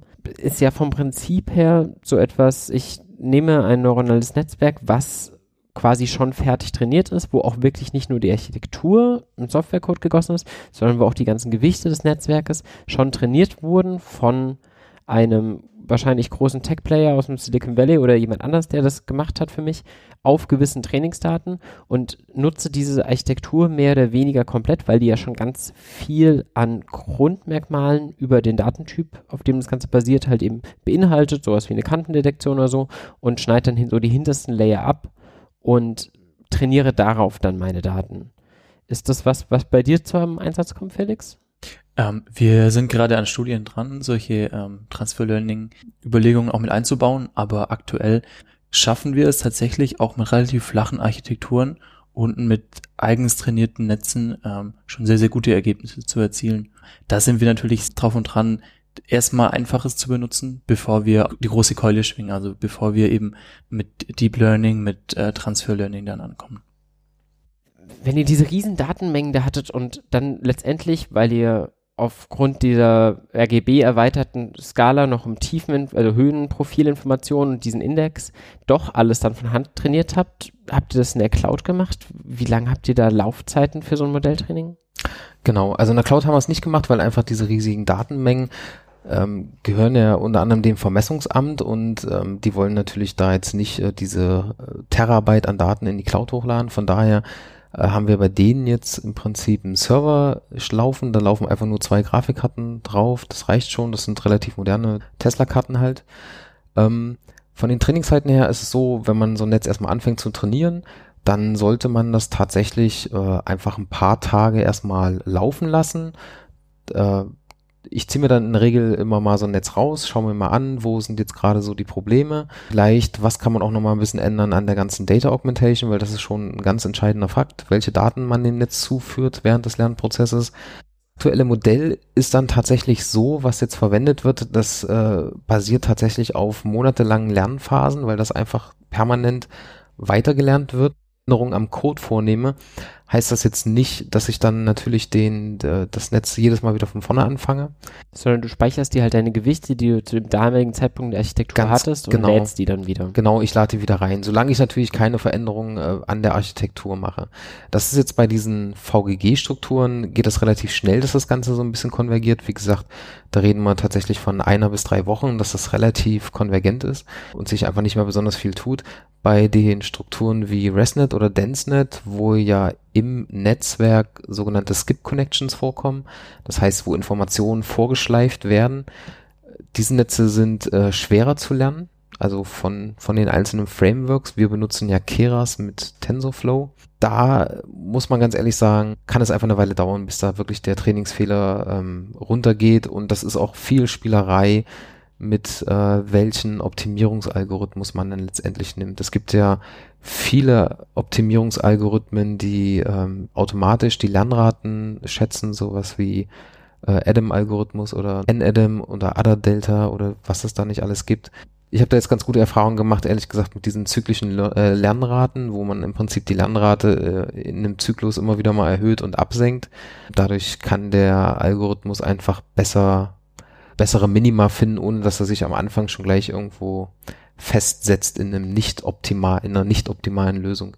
Aber diese Netze, die halt so eine Skip-Connections haben, also da kann man schon sagen, ähm, da fängt so ab zwei Wochen Lernzeit an, ähm, dass da ganz gute Ergebnisse bei rauskommen. Und dann sind es halt immer wieder nur kleine Schritte, muss man sagen. Dann gibt es mit bestimmten Klassen einfach Probleme. Da haben wir dann auch schon mal Klassen zusammengefasst, weil man einfach festgestellt hat, dass ähm, man bestimmte Klassen einfach nicht gut voneinander unterscheiden kann, sowas wie ein, äh, ein Sportplatz und ein äh, Bolzplatz. So eine, so eine, so eine Unterscheidung gab es da teilweise, einfach mit Klassen, die komplett überlappend sind und die dann auch Probleme während des Trainings bereiten. Da kann man aber dann relativ gut, äh, muss man halt ein bisschen eingreifen dann halt. Das heißt, ihr guckt euch da dann grundsätzlich mal so die Loss-Funktion ab, wo die hinläuft und guckt dann, woran es hapert, an welchen Klassen konkret also wie, wie verändert ihr das Netz, dass diese Klassen dann rausfallen, ohne die Architektur komplett neu trainieren zu müssen? Ja, indem man im Prinzip einfach, das sind ja nur die letzten Ausgabelayer, dann, die man letztendlich verändern muss. Äh, da kann man tatsächlich die ganzen vorherigen Gewichte eigentlich ganz gut beibehalten. Das sind ja nur die unteren Schichten so nach dem letzten Upsampling-Layer so ungefähr. Und die werden eh relativ schnell wieder zu, quasi dann korrigiert. Genau, das konvergiert eigentlich relativ schnell. Die kann man dann mal ganz kurz äh, fix halten halt, die vorherigen Layer, macht nur den letzten und danach gibt man das ganze Netz halt wieder frei und lässt es halt ähm, komplett trainieren. Aber es sind halt schon ein paar Wochen Trainingszeit oft notwendig in den fertigen Modellen, weil die einfach nebenbei immer noch weiterlaufen und weiter trainieren, stecken teilweise tatsächlich Monate Rechenleistung, allerdings nur auf einer bis zwei Grafikkarten drin. Also das, äh, ich glaube, wenn man das in der Cloud skaliert, ähm, sind das sicherlich äh, kürzere Zeiten. Da muss man natürlich ganz klar sagen. Aber ähm, in dem Projekt ist es halt schwer umzusetzen, diese Terabyte an Daten dorthin zu machen, zumal ich auch nicht weiß, inwieweit der Auftraggeber das dann natürlich wünscht. Das geht bei euren Netzen wahrscheinlich ein bisschen schneller, wenn ihr da selber eure Daten noch erst erheben musstet. Da, da reden wir von anderen Datendimensionen, oder? Genau, also es, wir, wir arbeiten natürlich auch mit äh, Sentinel-2, mit Satellitendaten auf großen Flächen, wo wir auch ähnliche Herausforderungen wie der Jens haben. Aber ich arbeite persönlich auch mit viel mit so Small Data. Also im Gegensatz zu Big Data. Das sind immer Datensätze dann, wenn man selbst die, die Referenzen, die Labels erhebt. Beispielsweise, wenn man selbst äh, im Feld Bodenfeuchte, Boden, also bodenfeuchte Mistbodenproben nimmt ähm, oder auch ähm, aus Vegetationsproben ähm, irgendetwas herauslesen kann. Und äh, für Small Data muss man sich dann noch neue Strategien überlegen, wie wir damit arbeiten. Also ein, äh, ein so ein tiefes Netz von Grund auf zu trainieren mit einem kleinen Datensatz, das bringt nicht viel. Wir, wir lernen diesen Datensatz auswendig, das, das weiß jeder. Ähm, das heißt, wir, wir machen da zwei Dinge. Zum einen Shallow Learning, also kein Deep Learning zu betreiben. Man nimmt einen Standard Random Forest, eine Support Vector Machine oder mit was wir auch sehr gute Erfahrungen gemacht haben, sind selbstorganisierende Karten, also Self-Organizing Maps. Mhm. Und äh, wo wir auch übrigens ein, äh, ein Paket zugeschrieben haben, das auf GitHub verfügbar ist, die SUSI. Und ähm, damit können wir tatsächlich sehr, sehr gut mit sehr, sehr wenig äh, Overfitting unsere Daten abbilden und lernen und dann auch, äh, auch Vorhersagen treffen. Und an was wir jetzt noch arbeiten, wäre so ein Deep Learning Ansatz mit GANs, also mit Generative Adversarial Networks. Mit denen wir ähm, diesen Datensatz vergrößern, indem wir uns Daten sehr, sehr gut simulieren mit so neuronalen Netzen. Du da vielleicht gerade nochmal ein bisschen drauf eingehen, wie so ein GAN eben genau funktioniert? Genau, also die, das GAN ist äh, zweigeteilt. Das äh, besteht aus so einem Generator, der eben ein etwas generiert, eine Simulation äh, generiert eben, äh, einen Datenpunkt, den es so nicht gibt in der echten Welt. Und dann gibt es so einen Diskriminator, der wiederum testet, ob das ein, ein Fake ist oder ein echter Datenpunkt. Und das äh, kann man eben mit den eigenen Daten trainieren und daraus entwickelt sich eben äh, ein Netz, das sehr, sehr gut werden kann darin, ähm, solche Simulationen für die, ähm, auf diesem Datensatz, der existiert, eben zu trainieren und zu generieren. Ja, kann man sich so ein bisschen vorstellen, wie irgendwie das, die, das Handwerk eines Kunstfälschers oder so, der halt versucht quasi ein Objekt möglichst gut zu imitieren, die Kunst und es dann als das Original zu verkaufen. Und auf der anderen Seite hat man halt jemand, der quasi sich auch diese Sachen anschaut und dann halt eben immer versucht zu sagen, okay, ja, das ist richtig oder das ist falsch. Und da man ja immer als Fälscher quasi weiß, ist es denn das wirkliche Objekt, was ich jetzt vorgelegt habe oder eben meine Fälschung, wird der halt quasi immer besser darin, Fälschungen zu erstellen und dadurch kann man sich dann halt eben selber Trainingsdaten generieren. Ja. Was wir tatsächlich machen ähm, und an was wir arbeiten, ist äh, Active Learning. Active Learning bedeutet, dass man einen Teil des Datensatzes gelabelt hat und einen Teil eben ungelabelt und dass die Maschine, die man trainiert, einem eine Wunschliste gibt mit Datenpunkten, mit Pixeln, die es gerne noch gelabelt hätte. Und das ist gerade in, den Geowissenschaften ähm, sehr, sehr beliebt, aber tatsächlich noch wenig angewandt bis heute, ähm, weil man sich dann so raussuchen kann, was die nächsten Gebiete sind, auf denen ich meine Proben durchführe und das durch die Maschine gerankt bekomme. Äh, das ist so ein bisschen so ein bisschen so ein data-driven Ansatz in der Planung der eigenen Messung. Das gab's aber vorher, glaube ich, schon mal unter dem Begriff so ein bisschen Online-Learning. Ehrlich gesagt, da habe ich das auch schon mal gehört, dass halt Leute einfach, ähm, dass man so einen Algorithmus nur ganz, ganz basic trainiert und dann schmeißt man immer wieder Daten rein und bei den Datenpunkten, wo er sich halt unsicher ist, da fragt er halt nach und dann sagt man ihm, okay, das ist das und dadurch wird halt der, der Lernalgorithmus letztendlich immer schärfer. Das ist natürlich extrem hilfreich, gerade weil man ja bei 10 riesen Datenmengen braucht und das Labeln ist ja ist ja teilweise unmöglich. Ja, genau. Man, man, braucht halt nicht irgendwie nur viele Daten, man braucht vor allem auch die richtigen Daten und eine gute Abbildung. Hat ja Tesla dann jetzt auch sehr spannend vorgestellt beim Autonomous Driving Day. Die lassen quasi die ganze Zeit einen Simulator mitlaufen. Was hätten sie quasi bei einem Lane Change gemacht? Oder was wären sie der Meinung hier zu erkennen? Und wenn sie da quasi Fehler drin erkennen, dann gucken sie sich die Fälle an und dann erkennen sie zum Beispiel, das Fahrrad hier ist eben hinten auf einem Auto dran geschnallt und ist halt eben kein Fahrrad, was vorbeifährt. Und es vielleicht vorher noch nicht so häufig vorkam, ein Fahrrad, was quasi hinten an so einem Auto auf so einem Anhänger draufsteht. Und dann schicken sie einen Befehl raus an die Flotte, um ihnen Bilder dieser Art zu finden und lassen sich dann dediziert von der Flotte, die aktiv draußen rumfährt, eben diese Datenpunkte wiedergeben, damit sie die halt eben in ihre CNNs mehr reinfüttern können, wo sie halt eben schlecht ja. waren. Ist eben auch genau so ein Anwendungsfall von Active Learning, wie es auch im großen Maßstab ähm, Aber so eine Art von Datenerfassung, das kann halt nur ein Tech-Konzern machen. Ja. Also das wäre natürlich ein Traum für die Uni, wenn ich jetzt rausgehen könnte und sage, hier, ich habe da eine Flotte von 10.000 Fahrzeugen, erfasst mir doch mal die und die Daten bitte. Oder ich habe halt eine Flotte von Tausenden von Drohnen, wo ich sagen kann, Mach doch das mal bitte. Ja, aber symbolisiert aus meiner Sicht, dass es dieselben Probleme sind, die ja, man ja. Beim, ja, beim Lernen hat, unabhängig von der Größe des Projektes. Ja, ja, das ist mit Sicherheit so, ja.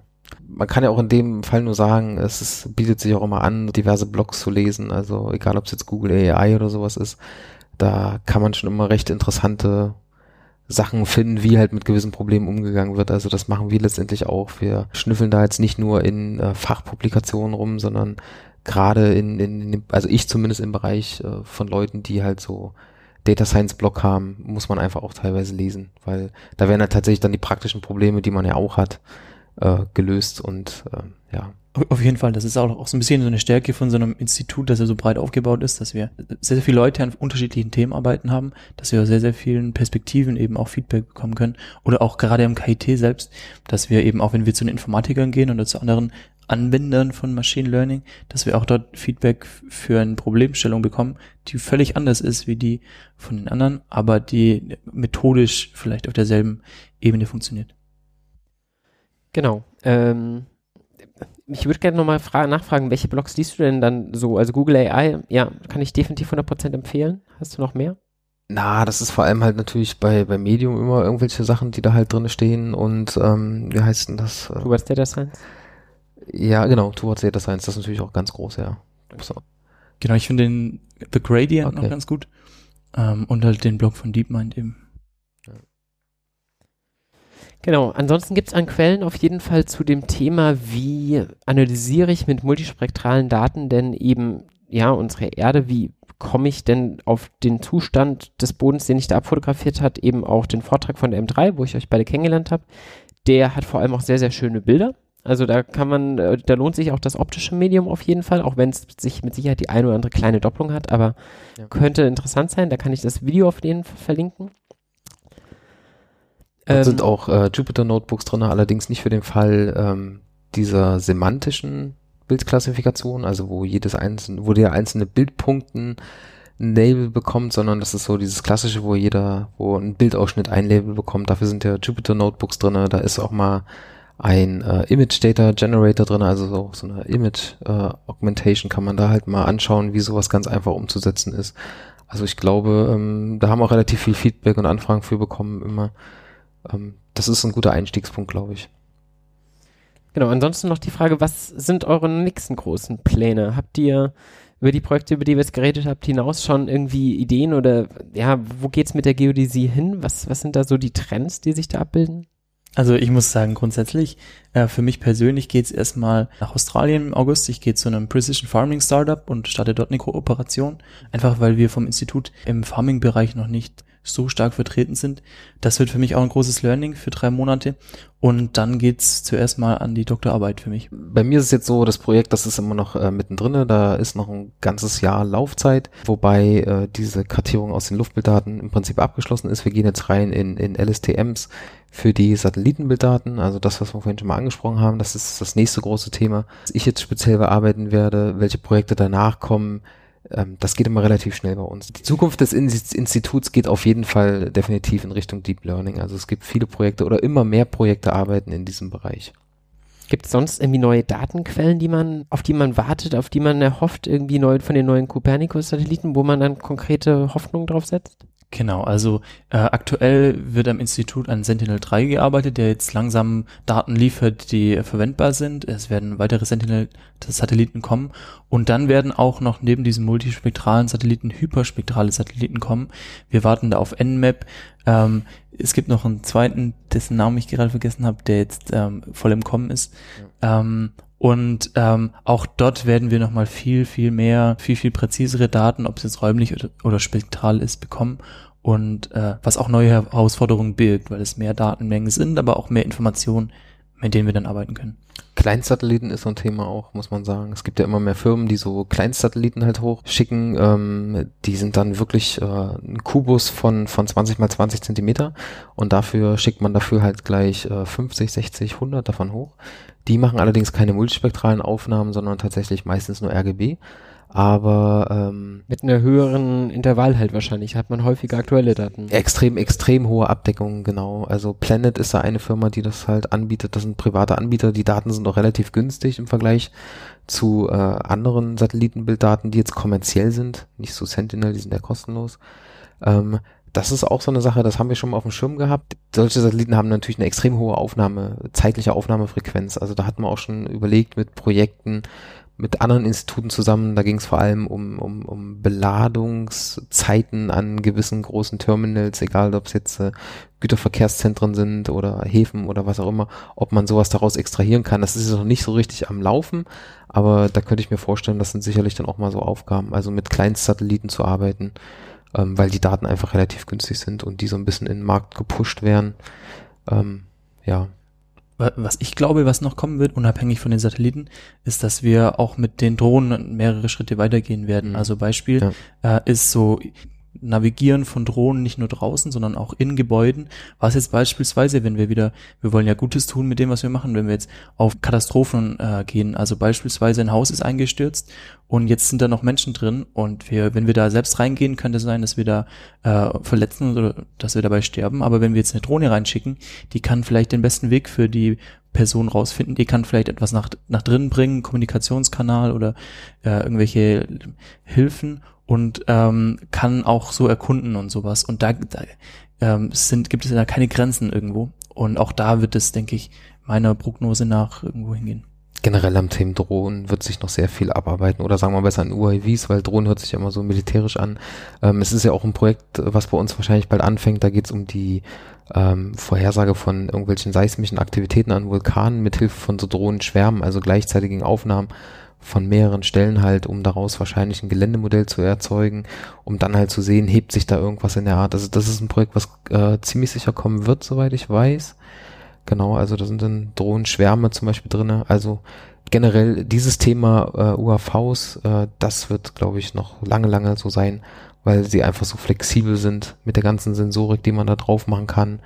Sie sind preisgünstig. Also wir selber haben ja inzwischen einen ganzen Fuhrpark an, an UAVs. Also von daher, ähm, das ist sicherlich noch lange ein Thema. Ja, ich glaube, das wird auf jeden Fall ein Thema, auch wenn man jetzt so glaubt, dass die ja demnächst vielleicht alle möglichen Pakete aufnehmen, die werden ja dann in dem Zuge eh Bilder erfassen und dann wird es natürlich auch nochmal rechtlich wahrscheinlich spannend, welche Bilder dann überhaupt für was wie verwertet werden dürfen. Aber ganz schwierig, glaube ich auch. Also rechtliche Sachen sind immer immer schwierig. Also das weiß ich auch. Wir hatten auch mal ein Projekt mit Verkehrsleuten hier aus dem vom KIT, wo man halt äh, Bilder, die von jetzt Ampelmasten aufgenommen worden sind und die waren zum Beispiel immer unscharf, weil die halt aufgebaut werden und dann wird halt extra der Fokus verstellt, damit halt keine Gesichter, keine Nummernschilder erkennbar sind. Ja, fragt man sich, ne? Also als ich das erste Mal gesehen habe, habe ich ja. mich auch gewundert. Äh, mit den Drohnen, das ist halt, also wann die Pakete ausliefern, da habe ich noch so ein bisschen meine Zweifel, weil ich weiß, dass die rechtliche Situation mit Starten und Landen von Drohnen, also die Mitarbeiter, die bei uns Drohnen fliegen, die müssen immer Schulungen machen. Man muss ja, äh, je nachdem, welche Art von Drohnen man halt fliegt, braucht man halt Kenntnisnachweis oder sogar noch höhere Nachweise halt jeweils dafür. Das muss jeweils angemeldet werden bei den örtlichen Sicherheitsbehörden. Das ist äh, rechtlich in Deutschland unglaublich schwierig, Drohnen fliegen zu lassen. Das muss man auch mal so sagen. Gerade Drohnen in dem Bereich, wo wir sie haben, also bis zu fünf Kilo sind die dann ja schwer. 15. 15 sogar, okay, gut, dann ist das sogar noch eine andere Kategorie. Also das sind einfach mal Sachen, die kann man nicht einfach so hier im Garten steigen lassen. Das geht halt nicht. Und wann dann Pakete ausgeliefert werden, das sehe ich noch nicht so.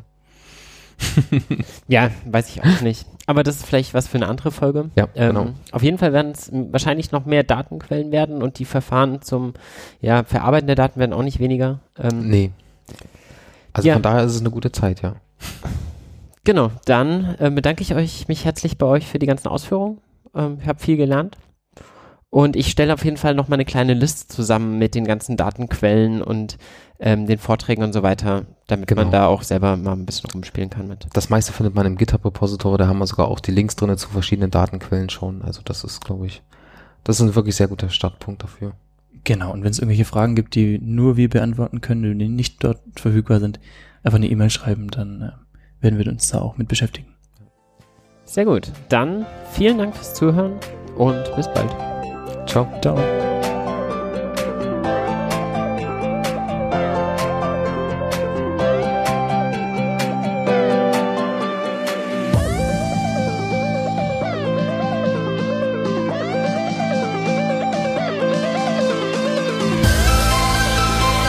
War der Innotech Cast. Vielen Dank fürs Zuhören und bis zum nächsten Mal.